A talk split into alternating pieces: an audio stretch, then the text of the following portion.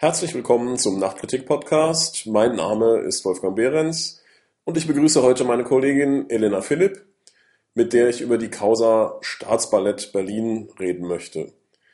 Denn Tim Renner, Berlins durchaus umstrittener Kulturstaatssekretär, hat Sascha Walz und Johannes Oehmann ab 2019 an die Spitze des Staatsballetts berufen. Doch das Ballettensemble hat nun sogar mit einer Petition insbesondere gegen Sascha Walz Stellung bezogen, weil diese zu sehr mit dem Tanztheater und zu wenig mit dem Ballett verbunden sei. Elena, sind denn Ballett und Tanztheater wirklich so weit auseinander? Tanzhistorisch kann man das durchaus begründen, diese Wahrnehmung der Balletttänzer.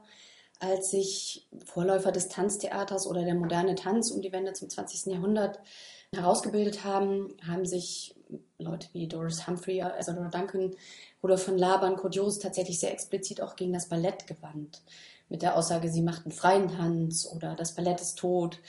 Da wurde die Balletttradition schon als sehr starr wahrgenommen, die ja aus dem höfischen Tanz entstanden ist und extrem kodifiziert ist. Das Tanztheater arbeitet auch tanztechnisch komplett an oder nicht komplett anders, aber doch durchaus anders. Darauf können wir ja gleich nochmal eingehen. Das heißt, tanzhistorisch kann man das durchaus begründen und ich sehe hier auch ensemblehistorische Begründungen, denn als das jetzige Staatsballett Berlin 2004 durch Zusammenlegung der drei Opernkompanien entstanden ist, wurde das kulturpolitisch unter dem Intendanten Wladimir Malakow, einem russischen Starballerino, sehr stark in der klassischen Tradition verankert. Und er hat natürlich auch die Leute demnach berufen. Das heißt, das ist die Selbst- und durchaus auch Fremdwahrnehmung dieser Kompanien. Gibt es denn wirklich ganz konkrete Befürchtungen der Balletttänzerinnen und Tänzer, dass das die Technik verändert, wenn man Tanztheater macht anstatt Ballett? Durchaus. Ich habe auch mit der Ballettsprecherin Elinor Jagotnik gesprochen.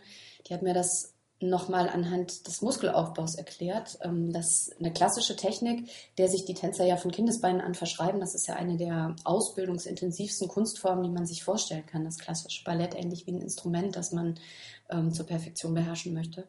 Und das Ballett arbeitet mit dem Aufstreben, das schwebende Leichte, das mit den Spitzenschuhen erreicht wird, aber auch mit dieser extremen Auswärtsdrehung der Beine. Und das sind, hat sie mir erklärt, komplett andere Muskelgruppen, die benötigt werden, als jetzt für einen eher modern, zeitgenössisch angehauchten Tanzstil, wie man ihn auch bei Sascha Walz sehen kann, der viel mit Pliés arbeitet, mit dem Fallen, dem Rollen auf dem Boden, der zum Beispiel auch gekrümmte Rücken kennt. Also ähm, das sind vor allem die Oberschenkel, die da betroffen sind. Und die haben natürlich auch Angst, wenn sie jetzt in ihrem Repertoire einen zu großen Anteil zeitgenössisches tanzen, dass sie dann nicht mehr oft genug auf Spitzenschuhen stehen und dann natürlich ihre technischen Fertigkeiten rein zeitlich einbüßen, für die sie sich als bekannt wahrnehmen. Aber gibt es nicht ohnehin Öffnungen des Balletts zum Tanztheater hin in anderen Kompanien, nicht vielleicht sogar auch im Staatsballett Berlin schon? Die gibt es durchaus auch immer wieder. Also man darf auch nicht vergessen, dass Berlin mit Tom Schilling an einer der Opern eine ganz starke Tanztheater-Tradition hatte und dafür auch sehr berühmt ist. Andere Kompanien arbeiten auch tatsächlich mit Zeitgenossen mehr zusammen. Es ist jetzt aber schon so, und das ist sehr geprägt auch von der Selbstwahrnehmung oder meines Erachtens auch von der Verankerung der Choreografen selbst in der Balletttechnik. William Forsyth zum Beispiel, der ja von sehr vielen Kompanien getanzt wird, hat sehr klassische Stücke, die dann eben von klassischen Kompanien übernommen werden. Er ist aber durchaus auch für sein Tanztheater bekannt, also läuft ab und an auch unter diesem Label. Aber er ist natürlich anders als Sascha Walz, ein klassisch ausgebildeter Tänzer. Das heißt, der weiß sozusagen, was er macht und der Vorwurf ist auch so ein bisschen, dass Sascha Walz das überhaupt nicht weiß, weswegen das Ensemble auch sehr undiplomatisch davon gesprochen hat, sie sei völlig ungeeignet für diesen Posten. Nacho Duato, der derzeitige Leiter des Staatsballetts, genießt ja in einigen Medien auch nicht gerade den allerbesten Ruf. Man hört so etwas wie, dass er ein Langweiler sein solle. Wo steht denn das Staatsballett Berlin künstlerisch heute?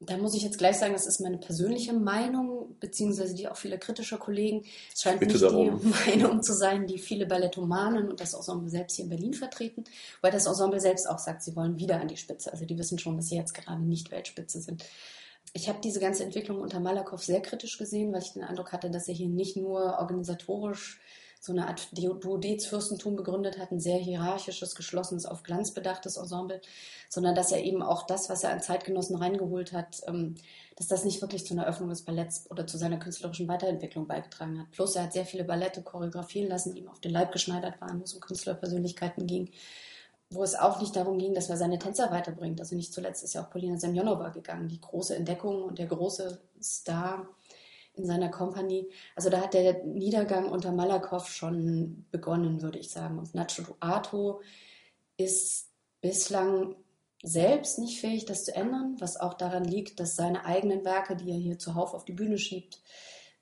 auch nicht unbedingt das sind, was man unter zeitgenössischer Avantgarde oder Weiterentwicklung für das Ballett verstehen kann. Ich finde sie sehr verschmockt persönlich. Er hat allerdings oder beginnt, andere Choreografen ranzuholen. Er hat letzte Spielzeit mit Ohad Naharin gearbeitet, dem israelischen Choreografen, der die Gaga-Technik entwickelt hat. Und hier hat man gesehen, dass es im Ensemble durchaus auch Tänzer gibt, die fähig wären und auch willens wahrscheinlich, sich zeitgenössischeren Techniken anzunähern. Und das hat gut funktioniert. Von daher würde ich sagen, Staatsballett künstlerisch gerade alles andere als top. Tanztechnisch sind sie sehr gut. Sie haben letztes ähm, Jahr auch einen Ballonschienen bekommen, was eine Auszeichnung ist. Und künstlerisch leider sehr ausgedünnt, gerade auch bei der tänzerischen Spitze. Und wenn wir auf die andere Seite schauen, wäre ja auch die Frage, wo Sascha Walz heute künstlerisch steht. Es gibt ja doch einige, die sagen, dass ihre beste Zeit um einiges zurückliegt in ihren Anfängen, Körper oder sogar noch davor äh, die Travelogue-Trilogie, fast 20 Jahre her. Und man beobachtet bei ihr, oder zumindest wollen einige bei ihr beobachten, dass so etwas böses Wort in Richtung Kunstgewerbe geht. Ist denn da was dran? Ist, und ist Tim Renners Berufung vielleicht so etwas wie eine Wiedergutmachung dafür, dass Sascha Walz eigene Kompanie nicht so in Berlin verankert wurde, wie sie das gerne gehabt hätte? Meines Erachtens ist diese Wahrnehmung nicht ganz falsch. Wobei Sascha Walz sich andererseits, gerade wenn sie eine neue Herausforderung bekommen hat, auch immer wieder künstlerisch weiterentwickelt hat. Also mit der Schaubühne kam Körper, nachdem sie irgendwie an den Sophiensälen und als freie Tanztheater gemacht hat, worauf du mit der Travelogue-Trilogie schon angespielt hast. Körper war dann abstrakter und sozusagen ein großer Bruch in ihrem Schaffen.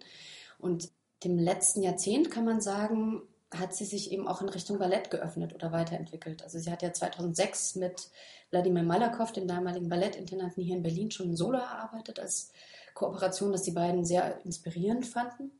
Und 2007 hat sie dann an der Pariser Oper, also mit einem der wirklich führenden Ensembles im Ballett, äh, Romeo und Juliette rausgebracht. Und das hat die Kompanie dort offenbar sehr, sehr gerne getanzt. Nicht auf Spitze allerdings, sondern barfuß, also sehr tanztheaterlastig, auch von den Bewegungen her ein eigentlich recht ansprechender Mix ähm, zwischen diesen weichen, fließenden, eher fallenden, der Gravitation nachgebenden modernen zeitgenössischen Bewegungen und dem aufstrebenden, gestreckten des Balletts. Sie hat auch mit anderen Ballettkompanien zusammengearbeitet. Das heißt, ähm, die Wahrnehmung, dass sie dem Ballett komplett fremd wäre, liegt eher in ihrer Ausbildung begründet als in ihrem Lebenslauf. Also die letzten zehn Jahre ist sie eigentlich tatsächlich in so eine auch vielleicht als neoklassisch zu bezeichnende klassische Richtung gegangen. Und zum Schluss würde ich natürlich gerne noch deine persönliche Einschätzung hören. Glaubst du, dass Sascha Walz mit dem Staatsballett eine Zukunft hat? Ist das zukunftsfähig? Sind die Gräben noch zu kitten? Das ist eine gute Frage. Also ich bräuchte schon eine Menge Fantasie oder Vertrauen in die Mediation, wenn ich mir vorstelle, dass ein Ensemble, das derart öffentlich gegen eine Choreografin schießt und sie derart beschädigt, davon spricht, dass sie völlig ungeeignet sei dass so ein Ensemble sich mit einer Choreografin versöhnt. Allerdings sehe ich beim Berliner Staatsballett durchaus Erneuerungsbedarf. Ich würde mich über eine Öffnung freuen hin zur Zeitgenossenschaft. Es ist nur die Frage, ob das mit diesem Ensemble geht, das sich eben als sehr klassisch versteht. Eine Frage wäre natürlich, muss man, wenn es derart viele Ballettomanen in Berlin gibt, die klassisches Ballettmuseum sehen wollen, ob man die Kompanie dann noch durchgängig öffentlich fördern muss? der, dem zeitgenössischen Tanz in Berlin, der hier ja sehr stark ist, sehr breit, sehr ausdifferenziert, würde eine große Kompanie sehr gut tun. Man könnte also zwei Ensembles schaffen oder mittel- und langfristig allerdings als Lösung das Staatsballett umbauen zu einer zeitgenössischer orientierten Kompanie, vielleicht ähnlich wie das Kulberg Ballett. Oder es wäre natürlich, das ist dann eher kurzfristiger, auch noch eine Frage, ob man sowas wie eine Gruppe Recherche gründet, wie es das beim Pariser Opernballett in den Mitte der 70er gab, unter einer zeitgenössischen Choreografin wie vielleicht Sascha Walz, die dann Impulse der Erneuerung ins Ensemble sendet. Elena Philipp, vielen Dank.